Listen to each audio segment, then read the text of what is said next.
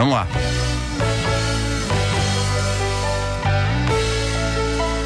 Gira, gira, gira, gira discos.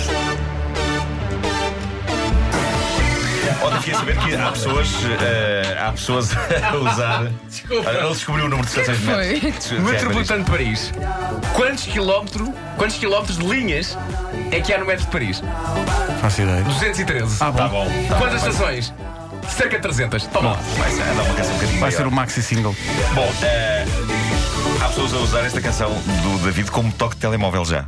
Muito rápido e instantâneo. Bom, eh, os YouTube, os YouTube certamente irão passar várias vezes por esta rubrica, mas para marcar a estreia deles aqui no Giradiscos, eu pus-me a pensar: ah, ok, qual é a canção dos YouTube que, mesmo tendo sido single e mesmo tendo tido algum êxito, ninguém se lembra de puxar para a ribalta quando se trata de recapitular a obra da banda? Eu gosto muito dos YouTube dos anos 80 e um dos meus discos preferidos de sempre é o The Unforgettable Fire. Não sei como é que é com vocês, qual é, É o vosso preferido. senhor. Mas. Primeiro álbum que junta Brian Eno e Daniel isso. Lanois É isso. aos YouTube. É isso e é bem bom. Mas tenho de louvar a coragem da banda de mudar as regras do jogo de forma tão radical como eles fizeram na primeira metade dos anos 90. Eles reinventaram-se e, de certa forma, reinventaram a própria pop e o próprio rock, com dois discos razoavelmente passados dos carretos que eu adoro. Achtung Baby e Zuropa. Nos tempos de Zuropa, em 1993, os U2 estavam tão desvairados, e digo isto no bom sentido, de estar desvairado, não é? Que lançaram como single de apresentação desse álbum a canção mais improvável de sempre da carreira deles. Uma lenga-lenga eletrónica cantada, na sua maior parte, não por Bono, mas por Edge, chamada Numb. O Numb. Vais tocar o Numb. Vou tocar o Numb. Aí está. O Ed estava, todo, ama- muito estava todo amarrado nesse vídeo, no vídeo desta canção. Estava sentado não é? numa cadeira e eles Sentado eles estavam numa a tirar cadeira, das sim. coisas que lhe acontecia. E às Uma das coisas tantas que lhe amarravam-no, sim, sim. Lembro vídeo é em perfeitamente. tempo real, põe-lhe cordas e tiram fotografias e não sei. Aham, E eu sei, eu sei que sou um tipo esquisito, mas eh, acreditem que sou sincero. Sou esquisito, sobretudo ao nível das pernas. Mas acreditem que sou sincero na minha esquisitice. Eu acho que isto eh, pode chocar imensa gente que adora os YouTube. Cá está. Pode chocar muita gente que adora os YouTube pelos hinos de estádio que eles criaram ao longo da sua existência e eles têm hinos de estádio que eu adoro e maravilhosos, mas esta é uma das minhas canções preferidas dos YouTube e é porque é tão incrivelmente ao lado. Durante 4 minutos e 22 segundos temos The Edge a cantar de forma monocórdica uma lista de coisas a não fazer. É uma espécie de guia totalitário e hipnótico. É o tipo de coisa que imaginamos que as pessoas eh, no mundo do livro 1984 do George Orwell ouçam todas as noites para embalar. É este tipo de coisa. Mas olha, eu eh, há anos que penso nisto. Eu gostava muito de ter eh, o Edge com este, ou, ou outra pessoa qualquer, mas neste tom, a dizer a minha lista de supermercado: Olha, papel higiênico, ervilhas, batatas, carne de porco, É ótimo. entrecosto, Devia haver uma frango. aplicação que fizesse Sim, isso. não é? Opá, adorava. Olha, eu no supermercado, é? ouvir isto, pá, adorava.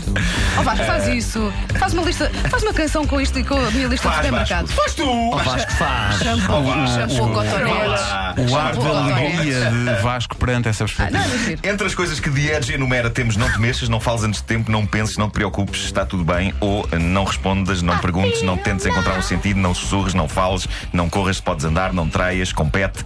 Entre cada, bloco de, entre cada bloco de mensagens hipnóticas surge então Bono no seu melhor falsete. Vamos aí isolar o falsete.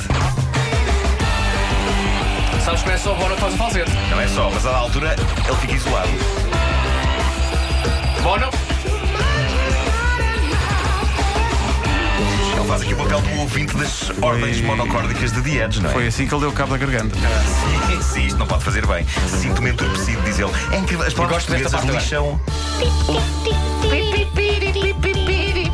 As palavras portuguesas lixam a métrica toda. Se alguém fizesse uma versão portuguesa disto, estava tramado. Porque, de facto, sinto-me entorpecido.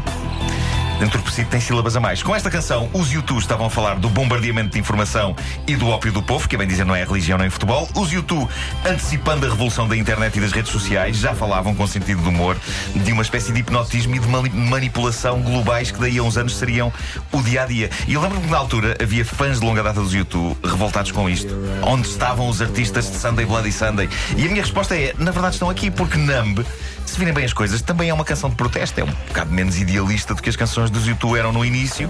É um bocado mais amarga e mais cínica, mas para quem a quis ouvir, a força de Numb era a mesma dos grandes clássicos políticos dos YouTube. Simplesmente eles estavam a experimentar outras coisas e estavam a aproveitar o balanço daquela experiência maravilhosa que eles desenvolveram em 91, chamada Zoo TV. Lembram-se? Deu origem a um dos melhores concertos que eu vi na vida. Este álbum é lançado durante a Estádio digressão. Alvalade, Sim, sim, é verdade. Estádio de Alvalade. Estádio Alvalade, o palco cheio de ecrãs de televisão de todos os tamanhos. Quando ele ligou para as pizzas. É verdade, não era pizzas, não era pizzas. Repara, o que se passou é que em todos os países ele uh, para telefonava os para alguém diferente. Eh, na América foi para a Casa Branca Exato. e no concerto de cá foi para a Teletaxi. Teletaxis. Cada um tem o que merece. Ouviu-se no um história de. Alvalade. Teletaxis, boa noite. Teletaxis, boa noite! E a senhora nunca percebeu o que lhe aconteceu. Numb é uma canção com espírito de zapping televisivo, tem uma catrefada de sons diferentes. Eu tenho aqui a lista.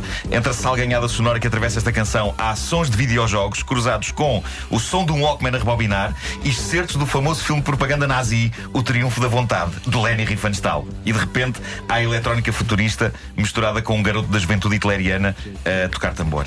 Eu acho isto incrível. Ah, devo dizer-vos ainda que o Discos Europa é tão estranho que me pegou um susto histórico. Eu lembro-me que estava em casa a escrever, enquanto estava a ouvir na aparelhagem os Europa que tinha acabado de sair. A última faixa é uma canção na qual os YouTube não cantam, só tocam. E quem canta é o Johnny Cash. Uh, Lembram-se disso? A canção chama-se The Wanderer, que é um belo fecho para o disco. Aqui também há um falsetezinho do Bono na parte final. Também há, também há, é verdade. É verdade.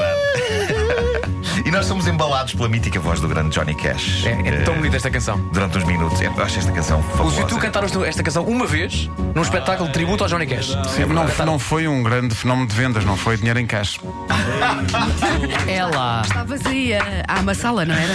Esta canção é fabulosa eh, e o disco acaba com esta canção e de repente, depois de minutos de silêncio em que achamos que o disco já acabou, Ah, não vais passar isto. escondido no fim do CD, há uma espécie de um alarme e eu juro Uma espécie do alarme. eu Sim, apanhei sim. um cagaço tremendo.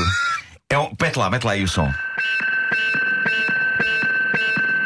Há muita gente, só fui procurar na net, há muita gente que diz que gosta de ouvir este disco. Ou quando ouviu a primeira vez, estava a ouvir o disco com os eh, headphones à noite. E a música do Johnny Cash é maravilhosa. Embala, não é? Embala. Acabas por adormecer. Ah, adormece e depois acordas com um salto ah, com isto.